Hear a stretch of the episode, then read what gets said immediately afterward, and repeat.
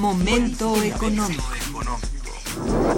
Radio UNAM y el Instituto de Investigaciones Económicas presenta Momento económico. Un espacio para charlar sobre temas económicos que le interesan a usted. Acompáñenos.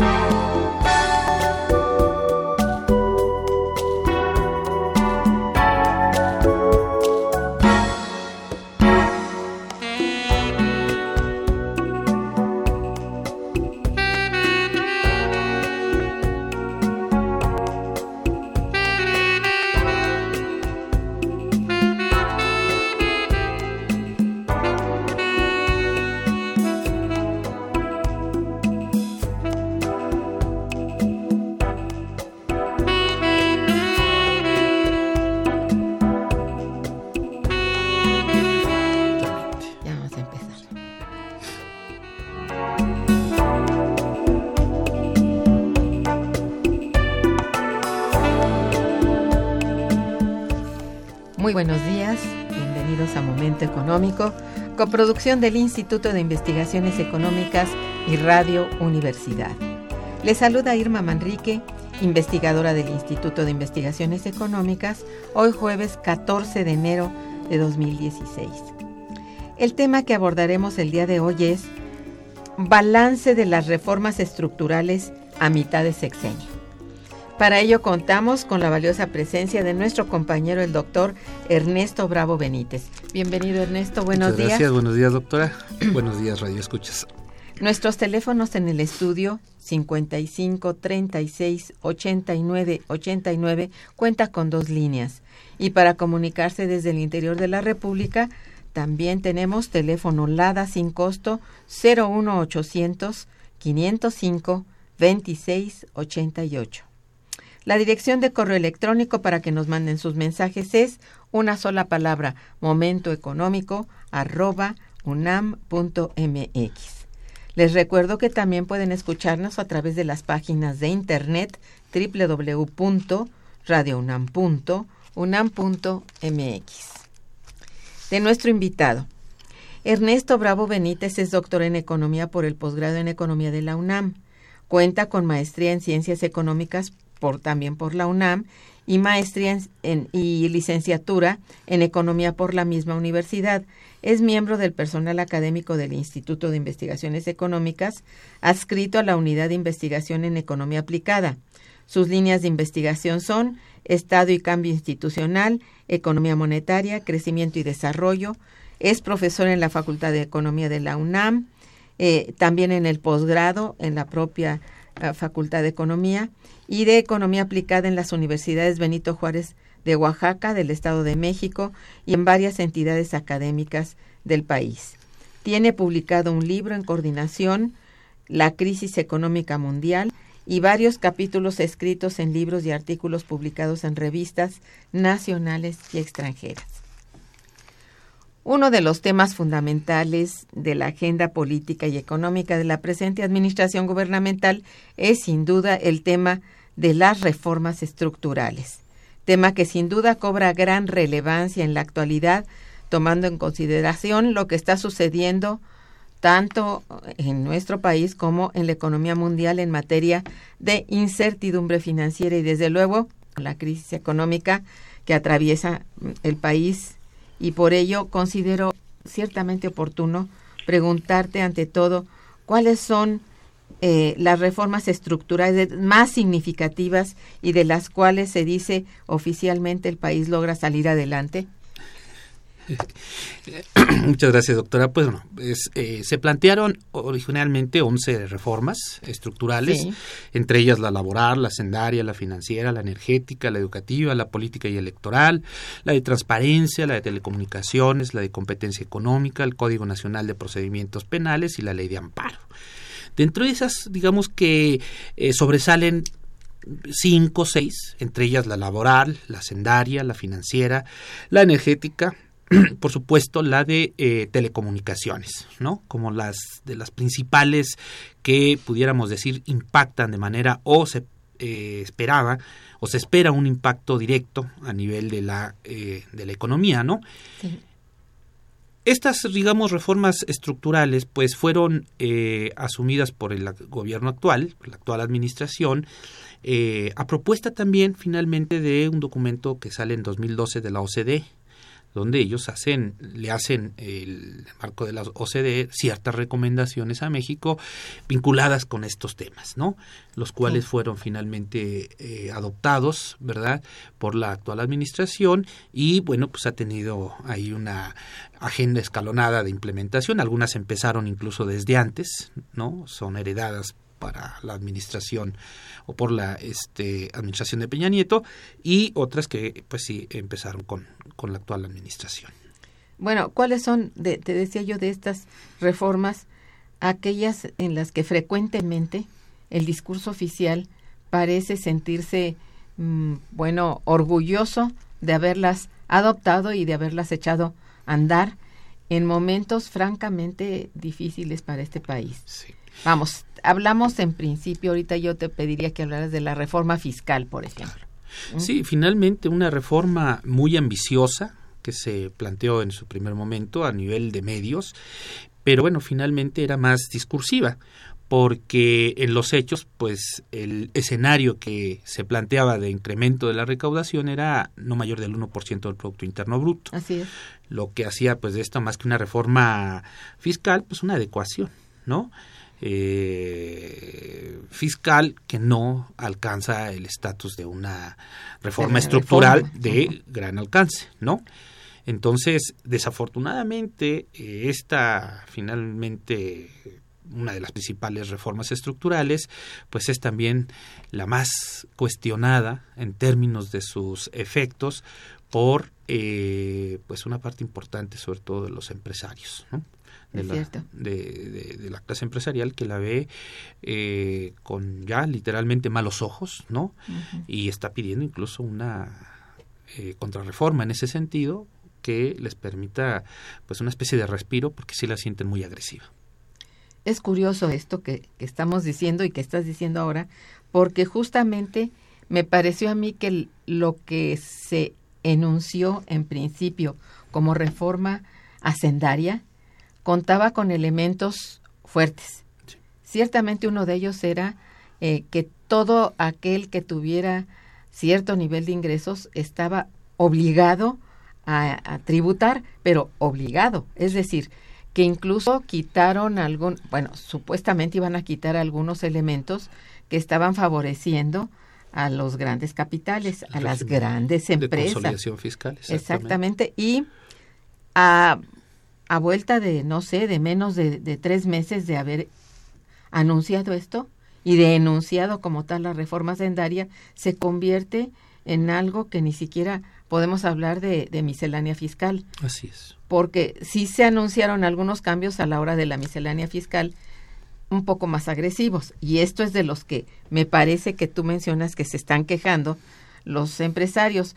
Pero de hecho, no se hizo una verdadera reforma que buscara la redistribución del ingreso. No se hizo.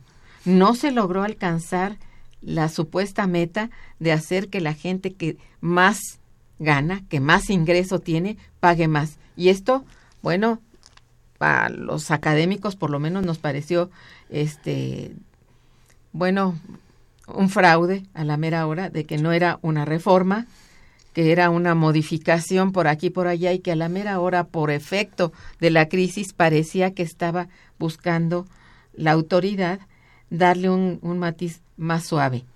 Sí. Eh, creo que esto fue un, un principio malo porque fue entró con con el propio la propia gestión. Ya venían atrás la reforma laboral y la educativa, por ahí coleando mal porque no la energética con la energética terrible. Calderón que no fue este exacto. un buen procedimiento. Sí es decir tuvo muchos muchas críticas desde el principio mm, al parecer malos este inicios de aplicación no obstante, se habla de que de las reformas estructurales y que con ellas estamos saliendo adelante. Esto es una declaración hasta, bueno, hace sonreír a muchos, pero francamente es muy, muy grave que se hable de que se está saliendo adelante con las reformas estructurales. Dicho esto, tanto por el, secretario de Hacienda como por el gobernador del Banco Central. Entonces eso eh, es mal, no sé qué decirte si, si, si mal, mal gobierno, em, pérdida de, de, de, objetivos reales. No sé tú cómo ves esto o qué se atraviesa en medio para que esto no se cumpla. ¿Es realmente el efecto de la crisis externa? No, en realidad eh, la visión que los analistas tenemos y, bueno, coincidimos, coincidimos, muchos, eh, digamos, analistas de la universidad en ese sentido de que las reformas planteadas pues no están articuladas entre sí. Una primera, digamos, gran observación o gran crítica. Exacto. Eh, otra observación es que pues aunque están digamos, eh, subsumidas en el Plan Nacional de Desarrollo, este plan no las explicita directamente, no obstante que es un plan que pretendió eh, innovar en muchos, en muchos sentidos, pues tampoco se eslabona de manera directa el plan nacional y obviamente los, los eh, programas anuales específicamente con las reformas a fin de armonizar la gestión pública con estos objetivos, estos grandes objetivos planteados en el marco del Plan Nacional de Desarrollo y de estas 11 famosas reformas estructurales. El resultado es que tenemos eh, un escenario muy complejo en donde pocas de estas 11 eh, reformas están teniendo un éxito la única que pudiéramos decir eh, que medio ha cumplido ahí sus objetivos es la de telecomunicaciones, porque ya ni siquiera la energética, ¿no? Eh, las rondas, estas petroleras que estaban de alguna manera visualizadas como un, este, pues un resultado positivo de la reforma energética, pues vimos que en su primera licitación no, no este, fueron atractivas para los inversionistas eh, foráneos y eso motivó a que el gobierno en esta última ronda pues literalmente rebajara mucho las eh, exigencias de entrada para quienes quisieran eh, participar en, esta explotación de los pozos petroleros. Entonces, pues tenemos en términos generales una implementación de las reformas que no está estructurada, no está articulada en el marco del Plan Nacional de Desarrollo, con resultados muy disímbolos y que hacen ya muy escéptica, ¿no?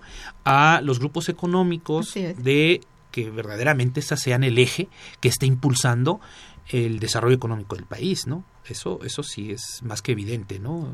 hay mucho escepticismo.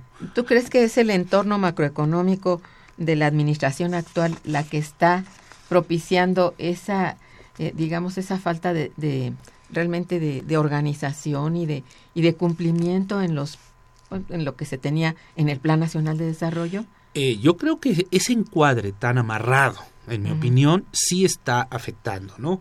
Porque, eh, bueno, pues ceñirte nada más al control de la inflación, ¿no? Y entre comillas, un control del déficit fiscal este, muy estricto, pues no te da márgenes de maniobra, ¿no? Y algo que tiene que tener una administración que plantea de inicio un programa con base en reformas estructurales de gran calado, pues es eso, ¿no? Libertad eh, de movimiento pero que estos famosos grandes números que, que trata la administración actual y anteriores siempre de, cuidar, pues como que mediatizan el efecto de estas grandes medidas que también este, pues, pretende implementar desde la administración este, central. Sí, hasta hoy, digamos, entre reforma fiscal y reforma em, financiera en general, parece no haber tampoco una gran armonía. Eh, las dos caminan eh, por sendas eh, que a todos poco más o menos teníamos previstas por el tipo de modelo económico que comporta. Sin embargo, la reforma financiera ha dado una gran eh, beligerancia al sistema bancario, que es un sistema bancario, lo sabemos todos, más bien extranjero, y por el lado fiscal, las cosas tampoco parecen marchar debidamente porque si bien no hubo la reforma que se esperaba, las modificaciones son ciertamente eh, agresivas en algunos momentos y eh, poco fáciles de cumplir para la mayoría de la población, que lejos de verse mm, impulsada, por ejemplo, a ser contribuyente, como hubo tal mm, grado de invitaciones, ¿no? Sino más bien a no entrarle a ser contribuyente y engrosar las filas de la economía informal, parece ser como una especie de dilución de, de, de los resultados que se esperaba de ambas reformas, que son, desde mi punto de vista, en, en el aspecto económico fundamentales. ¿no? Sí. en realidad estamos viendo también aquí resultados eh, contrastantes, ¿no? La propia reforma eh, hacendaria, pues desde el momento que es echada a andar, eh, se mediatiza por una respuesta muy crítica de la parte empresarial que obliga a la administración central a firmar un pacto donde ya no se iban a hacer mayores modificaciones fiscales, sobre todo en la parte de altos ingresos. ¿no?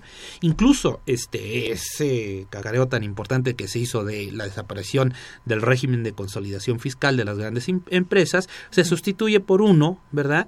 Este, pero que finalmente por otro esquema que le sigue dando, ¿verdad?, a los grandes empresarios o a las grandes empresas, muchas de ellas transnacionales, pues eh, ciertas facilidades con las que no cuentan los contribuyentes cautivos, que son precisamente los más afectados por estas reformas, eh, por esta reforma sendaria y que, bueno, finalmente también ese programa de incorporación de los, eh, digamos, de la informalidad por la vía fiscal, pues no tuvo los incentivos, no fue planteado de manera eh, acertada, de tal manera que se está viendo un proceso muy complejo de quienes están siendo incorporados a la formalidad por esta vía fiscal.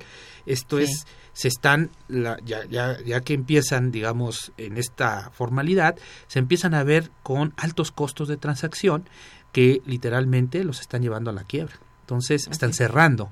Se ven en, un escenario sumamente complicado porque hasta se les dificulta volverse a, regresar a la informalidad, dado que ya están, ya fueron este, ubicados fiscalmente.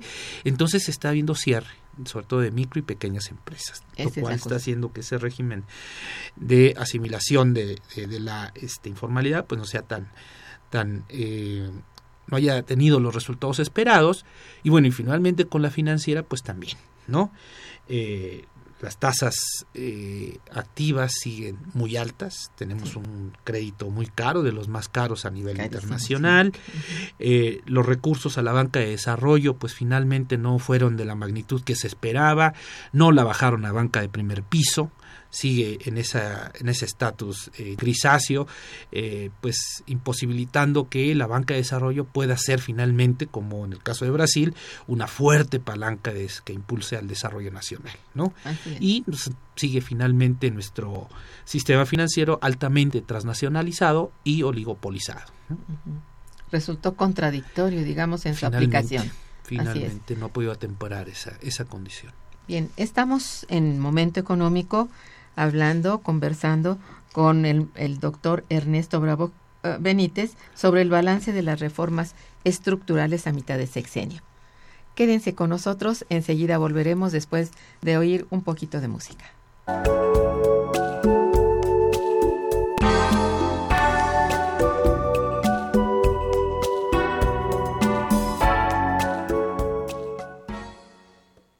Está escuchando Momento Económico.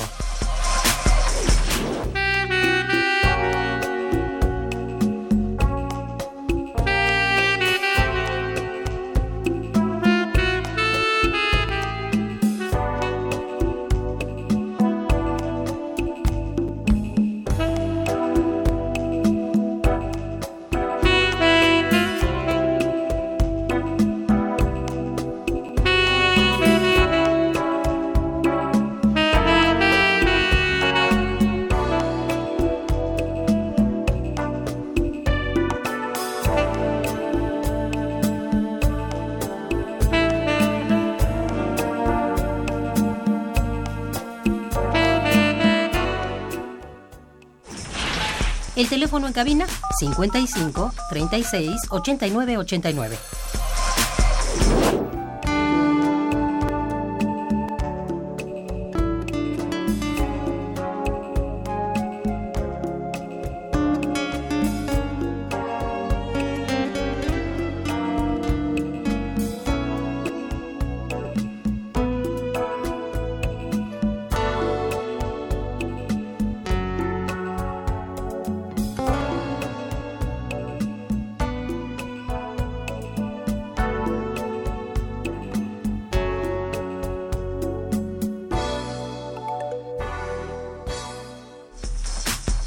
Continuamos en Momento Económico. Desde tu punto de vista, Ernesto, ¿qué reformas estructurales tienen un impacto directo en el sector privado? Sí, bueno, pues ya hablamos eh, finalmente de la, de la fiscal, ¿no? De la sendaria como la principal, digamos que fue este, identificada en términos de sus, de sus efectos y, por supuesto, las otras como las de telecomunicaciones, la financiera no se diga, ¿verdad? Pero digamos que la más importante es, es la fiscal. Y esta fiscal, pues igualmente con sus resultados ahí eh, contrastantes porque, por ejemplo, el año pasado tuvo un incremento importante en la recaudación, ¿no? En un impuesto, eh, los famosos IEPS, los impuestos especiales especial. producción y servicios, que, bueno, pues se incrementan de manera importante y sustituyen o compensan un poco la caída de ingresos por parte de, eh, pues ahora sí, el precio de la mezcla de petróleo, ¿no? Que se nos vino y se nos sigue viniendo eh, abajo, pero finalmente son, son impuestos, pues, eh, indirectos que son, por su naturaleza, regresivos, ¿no? Entonces tenemos ahí que se afecta nuevamente a la población cautiva de clase media y bajo ingreso, eh, que son los que están, digamos, explicando este repunte tributario, pero se sigue sin afectar pues a ese grupo, el famoso este decir más alto de la población, que es el que pues goza de excepciones tributarias, pues que no, no tienen los otros segmentos de la población, ¿verdad? Entonces, junto con finalmente la de telecomunicaciones, que ha sido una de las más eh, activas, pudiéramos decir que, que son las que más impactan el día a día.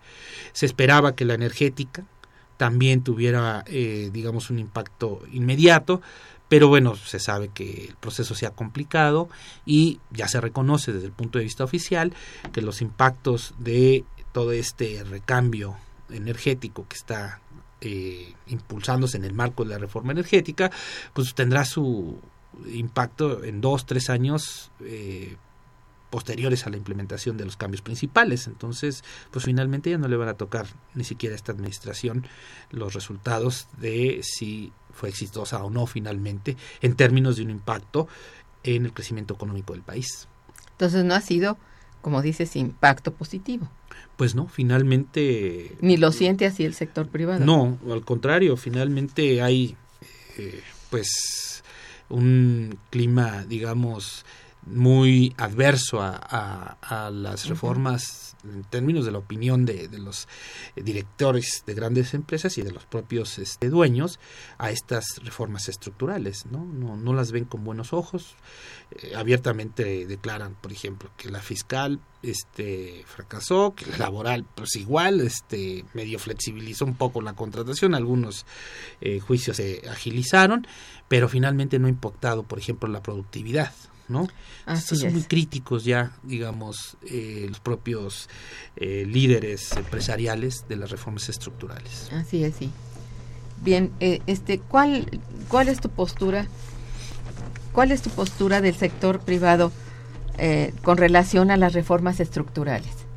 Sí, bueno, aquí pues eh, la empresa Capa, KPMG México eh, presentó en el mes de abril del año pasado un estudio muy importante que pues, es una encuesta que se hace a 716 eh, bueno, empresarios que participaron ¿no? en, eh, en el estudio ¿no? de perspectivas de alta dirección para 2015. Estos 716 líderes empresariales pues eh, resultaron en realidad eh, muy críticos, ¿no? En términos de que al menos el 94% de ellos califica a la reforma fiscal o hacendaria como una reforma que no cumplió con sus expectativas, ¿no? Eh, y lo mismo opinan con, con respecto a la reforma política, un 84% eh, reconoce o la visualiza como pues inoperante.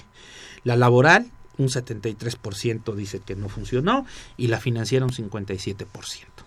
Estamos Fíjate. hablando de las principales este, en términos de esta encuesta y las únicos que, este, pues las dos que medio consideran que han eh, medio cumplido, pues es finalmente la, la, la de telecomunicaciones y la energética. Pero eh, esta encuesta se hace en abril del, del 2015, del año pasado, y no se tenía finalmente los resultados de, este, de las rondas, ¿verdad? Que se dieron Sí. en ese, posterior a, la presentación de los resultados, lo cual, de haberse tenido, pues hubiera también eh, entrado en estas reformas pues eh, reprobadas por eh, los empresarios del país porque Así. finalmente no dieron resultado no, O sea, no, no, no tuvieron la eh, recepción que se esperaba por parte del gobierno eh, pues estas primeras licitaciones de campos Sí. petroleros Sí, esto, esto de, de la del, del sector energético está cada vez más, siento yo, más complejo. sí Más complejo en el sentido de, de darle cauce en la forma como se tenía pensado. Incluso el gran organismo que se creó para, para pues no solamente organizar, sino ayudar a que estas, eh, este, todas estas empresas en que se convirtió el gran corporativo Pemex pudieran operar en favor de la economía nacional, está haciendo eh, todo lo contrario. No, no se ve claro, nadie se siente impulsado a realmente entrarle a las, a, a las licitaciones. Eh, parece que estas están prácticamente desiertas, pues es un fracaso. así es, Es un fracaso grande, pese a que, como dices tú, es de, la que, de las que parecen estar caminando. Bueno, caminan porque hay todo un aparato que se crea para que esto suceda. En principio, volver eh, esto un campo privado más que un campo este, gubernamental. Ya el, el gobierno no tiene nada que hacer allí. Pese a todo, se pensaba que estas empresas, siendo empresas, aunque sean del sector público, siendo empresas, operarían como tales y tendrían congruencia con el resto de las empresas que vinieran a, a- a la licitación y pudieran competir por, por los campos. Pero mm, no se vio claro. Los campos parecen no ser lo suficientemente atractivos, por lo que hemos visto aquí cuando vienen los especialistas en, en, ener- en energía, eh, vemos que ha habido una serie de, de errores, una serie de, bueno, de falta de, de información incluso, no solo para la, eh, los ciudadanos de, de este país que estamos pues todavía esperando algo de lo que quedó del sector energético, de, vamos, de Pemex directamente. claro Ya nada, nada se espera. Es más, se está manipulando por fuera este commodity, que estoy hablando del, del petróleo, se ha manipulado a tal punto que ahora todas las materias primas, no solamente el petróleo, están cayendo, se están desplomando, de manera que esto ya no propicia las divisas que en otros tiempos propició a México y a otros países. Eh, me refiero en el caso de México el petróleo y en otros pues todos los demás commodities. Entonces, el- las noticias de ayer fueron demoledoras. sí Entre eso y, y el, bueno, la re- el reposicionamiento del tipo de cambio, pues es mm, para de veras pensar en serio en que se ha de hacerse alguna reforma estructural, se haga de fondo, de manera que este país retome la fuerza que tiene, porque México tiene la fuerza. por supuesto ¿eh? para volver a establecer las bases del crecimiento, que no se piensa para nada en él. Así ya no digo desarrollo, del crecimiento económico. ¿eh? claro Eh, crecimiento. eh, no tenemos, es decir, todo aquel, eh, bueno, proyecto de que creceríamos al 3 y hasta al 4 en 2016, no no no me da mucho miedo y, y me da pena decirlo, pero francamente los prolegómenos no son eh, auspiciadores. ¿Cómo ves tú con esto? Sí, finalmente, este, pues, por ejemplo, en términos de crecimiento económico, esa cifra del 2.8, ¿no? Que se espera obtener del crecimiento del PIB para el 2016, pues no es una cifra que finalmente se la sustente, ¿no? eh, estamos empezando el año muy mal, uno de los peores empiezos del año, de los últimos, digamos, años a nivel pues, nacional e internacional. Sí. Eh, una desaceleración interesante de China, Brasil, Rusia, todo el cono sur este, latinoamericano en, en, en, en recesión y pues los Estados Unidos eh, con este incremento de las tasas que se dio a fin del año, de las tasas de interés, pues puede atentar finalmente contra esa leve recuperación que estaba teniendo la economía norteamericana como el único polo que pudiese de alguna manera jalar, ¿verdad?, a la economía mexicana para hacer posible ese 2.8%. De tal manera que, dado este escenario, pues yo auguro un crecimiento entre el 1 y 1.5% de crecimiento para el 2016, lo cual pues finalmente eh, vuelve a poner el desempeño de la economía mexicana en un nivel muy este pues muy deplorable porque finalmente este desempeño no nos sirve. En ese escenario es que las reformas estructurales eh, que estuvieran o haberlas planteado adecuadamente y las que tenían que verdaderamente ser pues pudieran pudieran destrabar. Todavía puede esta administración, dado que está empezando la segunda parte, eh, pues implementar eh, una serie de cambios, por ejemplo, a nivel de una verdadera política industrial, de una política agrícola, incluso de una política migratoria y laboral eh, distinta que pudiese cambiar el marco de incentivos en el que se mueve la economía mexicana y poder cerrar con otro desempeño. El entorno internacional y es mi impresión, no va a cambiar de, esta, de este escenario, no solamente en 2016, así prácticamente va a venir cerrando la administración, ¿no? Ese precio de 22.30 de la mezcla internacional eh, del petróleo mexicano, pues nos pone en un escenario sumamente bueno dicen que es costo de producción eh, por abajo está del por abajo del costo. Y eso es algo que también de alguna manera imposibilita la reforma energética pues hacer verdaderamente una palanca que impulse el crecimiento, porque no les resulta atractivo. Eso también otro de los argumentos de fondo de por qué no han podido participar los eh, pues, inversionistas nacionales e internacionales en el sector de los energéticos. No les resulta rentable, ¿no? Así es. Entonces, eh, si el gobierno se tiene finalmente que sensibilizar para que esta situación se destrabe y se pueda llegar a un escenario de mucho mayor crecimiento del que estamos registrando. Sí, es, es realmente un replanteo interno. Que es, bueno, necesarísimo. Estamos abogando por él, realmente, sí. Eh, vamos a hacer una breve pausa y regresaremos. Quédense con nosotros. Está escuchando Momento Económico por Radio UNAM.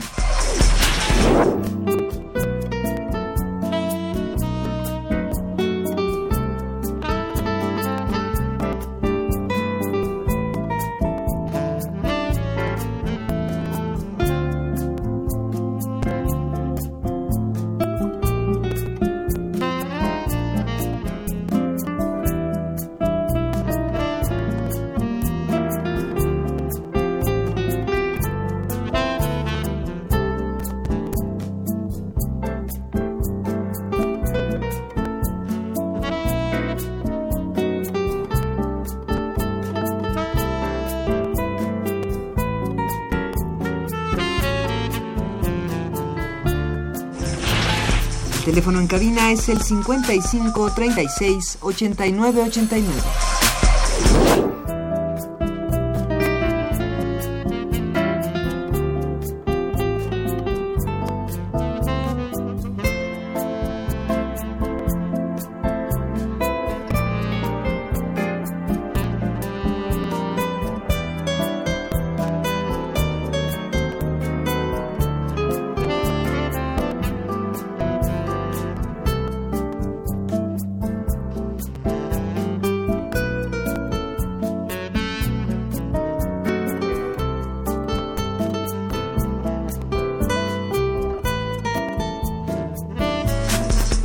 Continuamos en Momento Económico.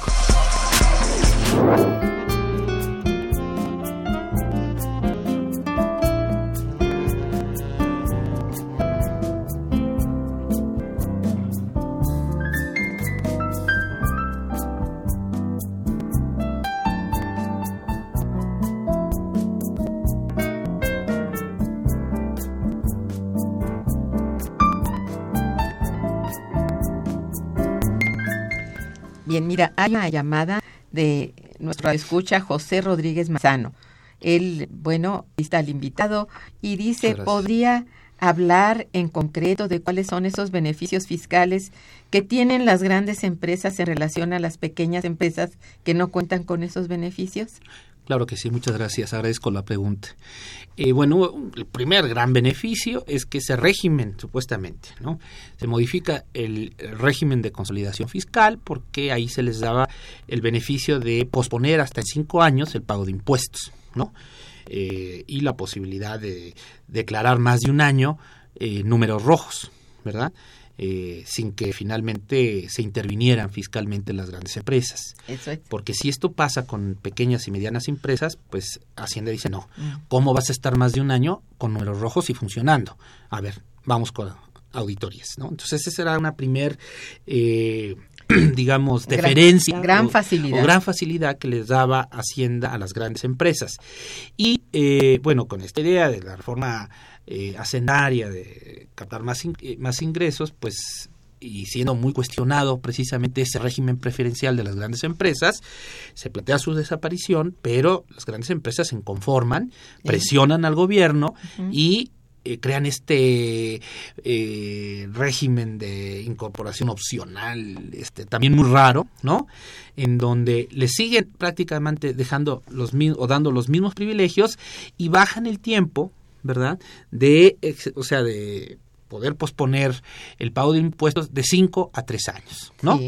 Pero final de cuentas, a final de cuentas es un privilegio que no tienen ni los pequeños, ni los medianos, ni los microempresarios de este país, los cuales año con año tienen que estar declarando y si no hacen bien o no se presenta su declaración en tiempo y forma, pues inmediatamente el SAT los tiene perfectamente identificados y les vienen sus, sus requerimientos, sus multas y sus eh, inicios de auditoría. Entonces, la presión fiscal para ellos es muy fuerte y finalmente ese eh, selecto grupo de grandes contribuyentes pues sigue teniendo específicamente beneficios que no tiene la mayor parte de los empresarios de este país. Y otros que son también el no, no pagar ciertos impuestos porque son eh, grandes, supuestamente grandes empleadores. Claro, claro. Y aquí habría que recordar nuevamente que la mayor parte, si contamos por número de empresas en este país, la mayor parte de empresas en México son pequeñas y micro. Sí.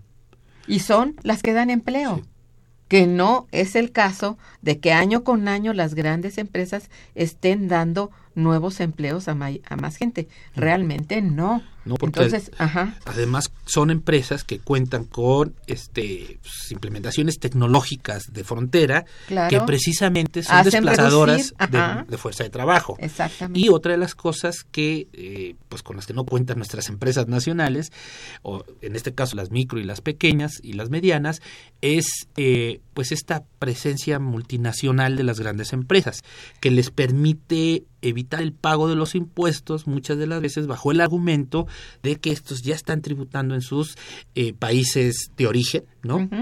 en las eh, casas matrices, ahí supuestamente se pagan los impuestos y se les tiene que exentar en este las otras sedes. Entonces, ahí hay, digamos, una falta de acuerdo fiscal internacional en beneficio precisamente de las grandes corporaciones transnacionales que, bueno, pues en este caso siguen dejando con altos privilegios a ese, a ese segmento de la producción nacional. Y es cierto que en, en, en, cierta, en cierto momento Hacienda dijo que aquellos que se incorporaran por primera vez al, al fisco como, contribuyentes, se les iba a dispensar un año de pago de, de impuestos. Pero eso no es nada, porque para que levante velas una empresa, y cualquiera que lo intente lo sabrá, que no es tan fácil al primer año tener las eh, los beneficios, las ganancias que se pueden tener ya con experiencia, con un mercado amplio. Si pensamos además que los mercados tienden a angostarse por efectos de la crisis también, bueno, no son realmente las mejores, eh, pues, eh, digamos, opciones para, para pequeñas empresas y sobre todo para microempresas. Sí, cualquier empresario sabe que su punto de beneficio nulo llega entre el tercer y cuarto año Así de es. operación de la empresa. Así es. Entonces, eso mismo debía de haber sido reconocido mínimamente por Hacienda y darles ese beneficio de al menos hasta tres años, pero no solamente eso, ¿eh? De que no hay impuestos, darles verdadera capacitación y asistencia técnica, Así es. trabajar junto con la Secretaría de Economía, ¿no? Incluso con la Secretaría de Desarrollo Social, Así es. por el caso de las de las micro ¿no? y de las pequeñas a fin de hacer paquetes este económicos y fiscales que garanticen la permanencia de todo ese ejército de empresas moviéndose en la economía no estructurada, transitándose por este impulso incentivo fiscal hacia Sí. la formalidad. No debía de haber este eh, pues, ser la Secretaría de Hacienda la única que eh, estuviera siendo responsable de esta tarea. Debería de haberse incorporado mínimamente a la Secretaría de Economía, a la Secretaría del Trabajo y Precisión Social y por supuesto a Cedesol, ¿no?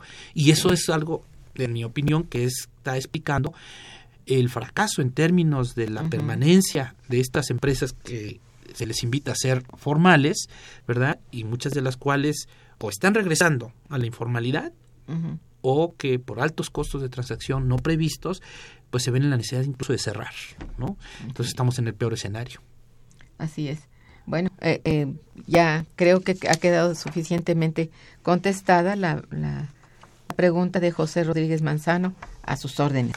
Bien, em, a ver, hemos dicho ahorita que, que nos encontramos a mitad del sexenio y que parece estar en entredicho la eficiencia de las dichosas reformas estructurales.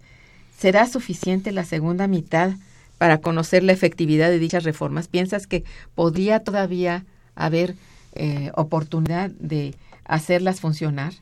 Pues este eh, estudio eh, de alta dirección empresarial, pues dice que más o menos para cuando se presenta en abril del 2015, él decía pues de dos a tres años se espera, ¿no? Que empiecen a resultar o a rendir eh, supuestos frutos las reformas estructurales.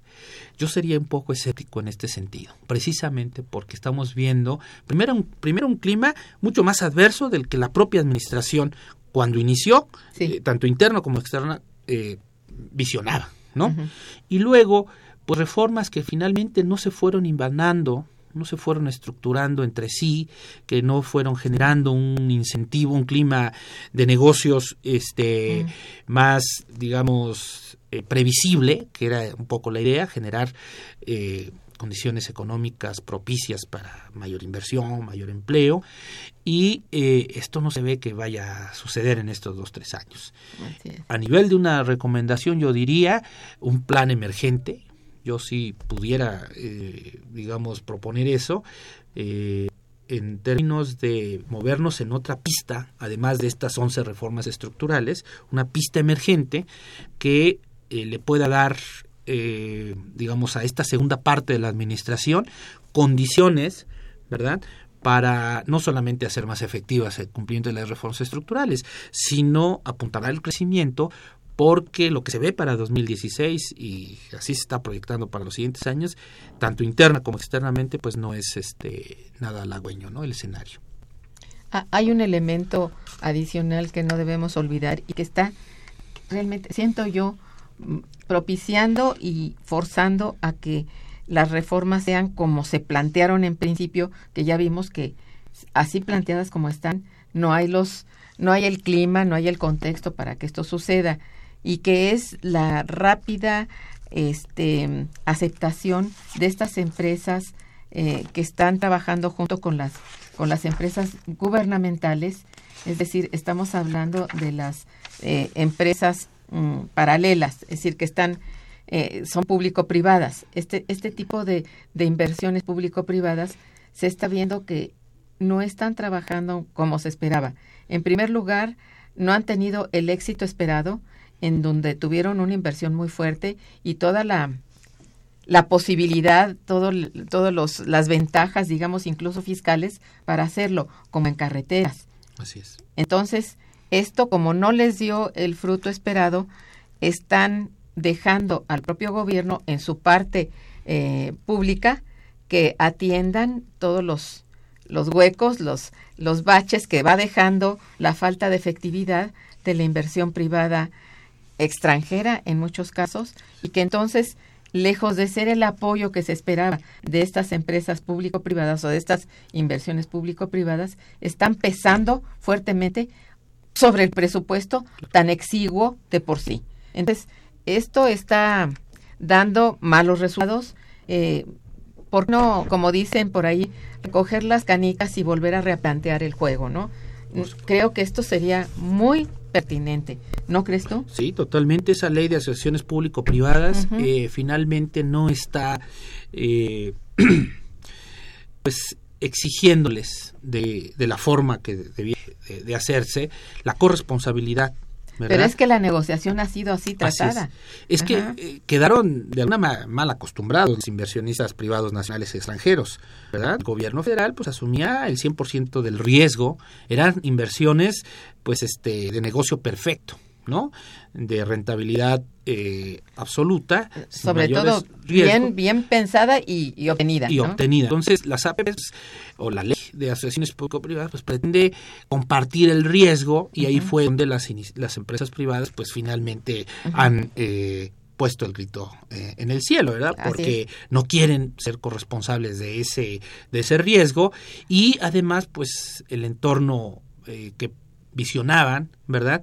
pues no ha sido el que ellas esperaban, de tal manera que no han fructificado benéficamente para ellas esas inversiones. Entonces, tenemos al gobierno ahí haciéndose cargo, ¿no? De, de todos, muchos de estos proyectos, ¿no? Entonces, como usted dice, bueno, pues quizás sea momento de hacer un corte de caja y decir qué está funcionando y qué no. Yo creo que sí. Ah, parece que todo lo que se ha estado echando a andar no tiene vuelta. Y sí lo tiene. Sí, Debe por supuesto, por supuesto, ¿no? Así, exactamente. Bien, hacemos un pequeño corte, un puente musical agradable y regresaremos. Está escuchando Momento Económico por Radio UNAM.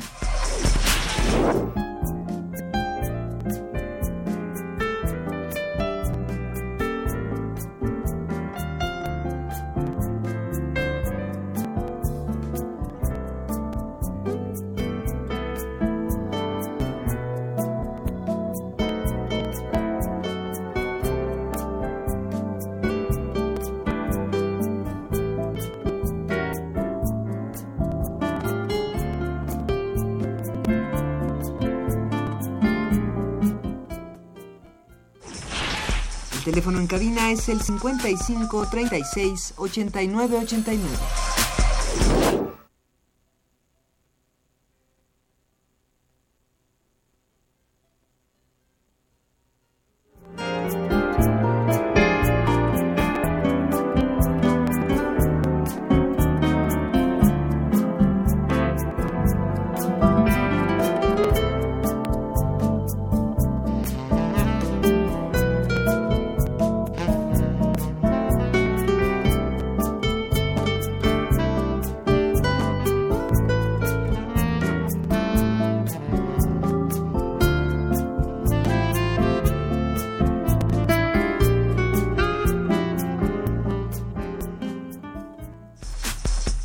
Continuamos en Momento Económico.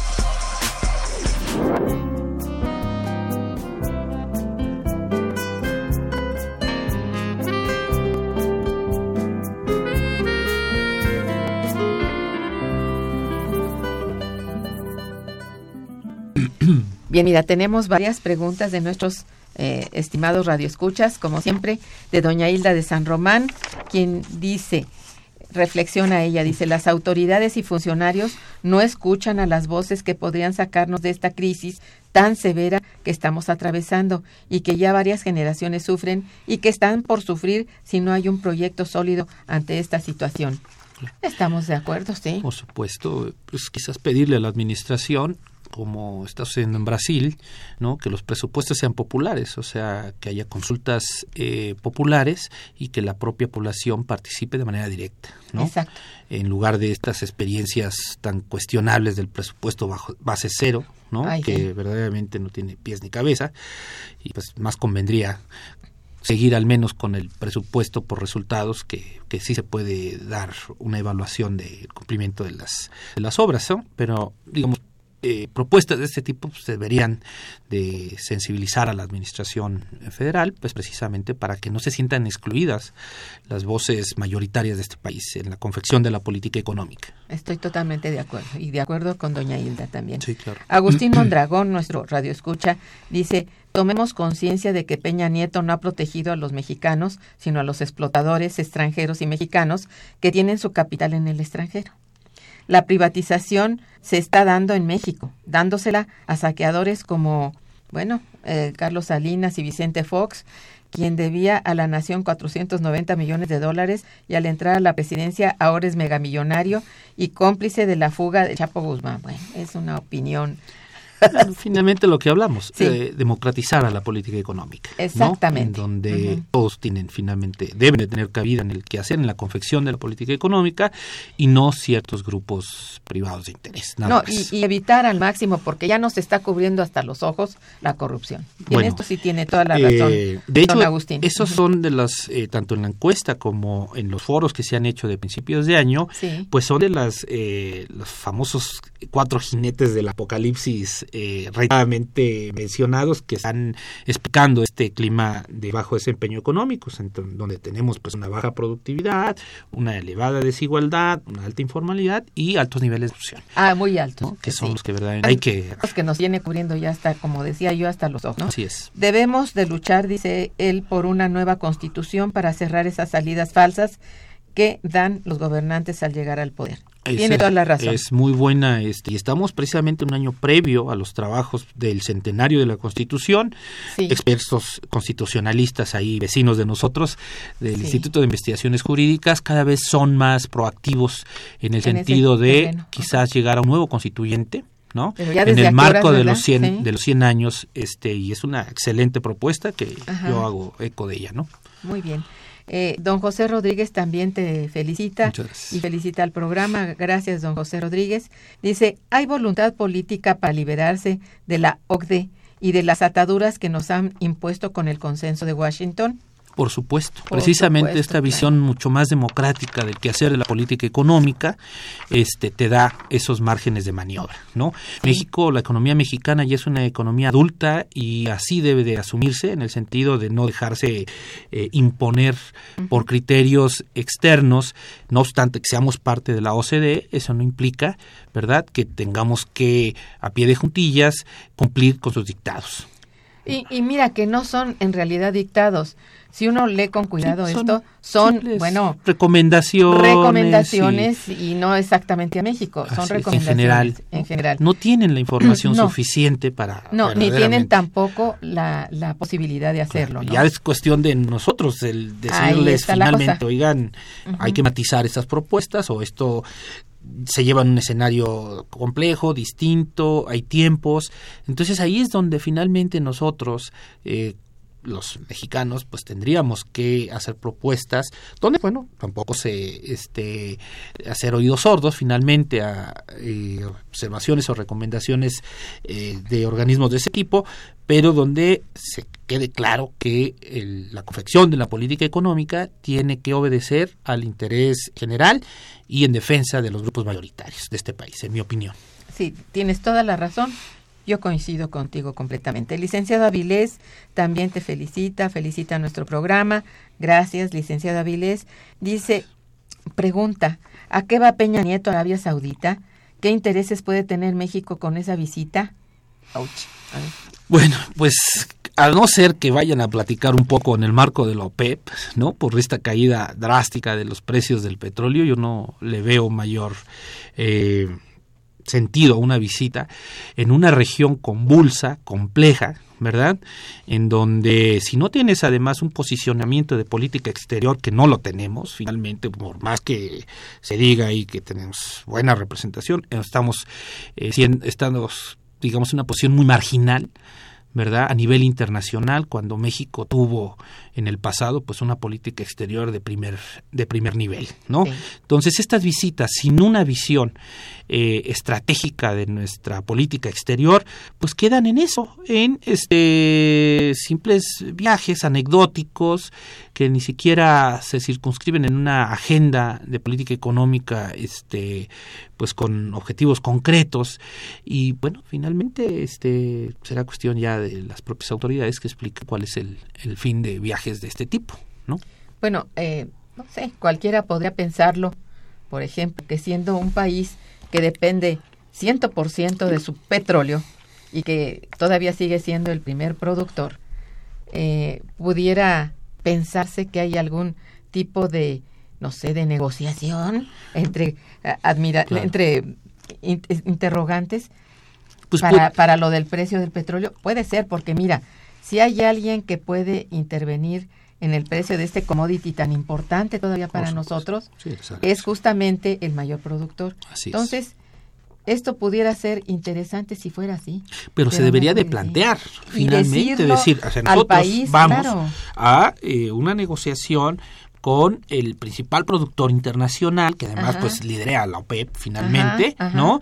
Para plantear esto, porque esto no nos, no nos afecta solamente a nosotros, o sea, a todos los productores, a todos los productores y hacer una, que México no es parte de la OPEP, pero sí hacer una especie de frente común internacional ante esta caída abrupta, ¿no?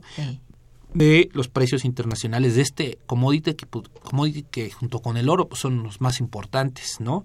Y que pueden impulsar o eh, hacer declinar a una economía, ¿eh? Mira, siendo tan, bueno, siendo congruentes con los principios económicos, si un commodity como el petróleo, que es todavía fundamental como energético, ¿Cómo podemos entender que ante su escasez baje de precio? Esto no tiene ningún sentido económico, es un sentido fuertemente político y tiene que ver con presiones de, de orden internacional. Y ese monopsonio que también es por el lado de la demanda ejerce los Estados Unidos. Efectivamente. aquí hay este, China, que también por ahí está ya empezando a jugar de manera importante, pero es un escenario complejo en donde precisamente una política exterior, eh, parte económica bien estructurada, debería de alguna manera de posicionar en ese tipo de discusiones y de escenarios. Así es. Pero si no está, digamos, planteada eh, de manera, pues, global esta participación en con países de ese tipo o en foros internacionales,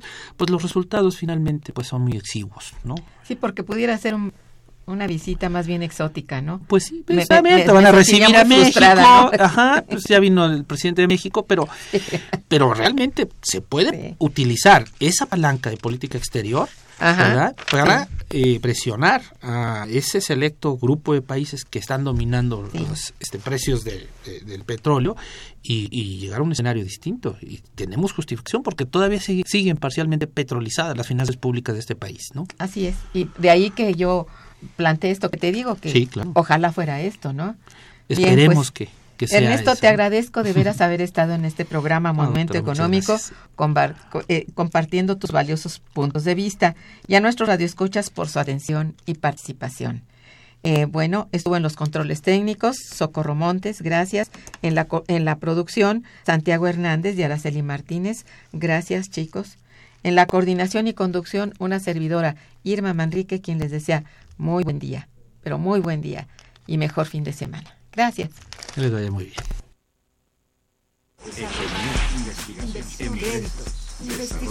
Momento económico. Radio UNAM y el Instituto de Investigaciones Económicas presentó Momento económico.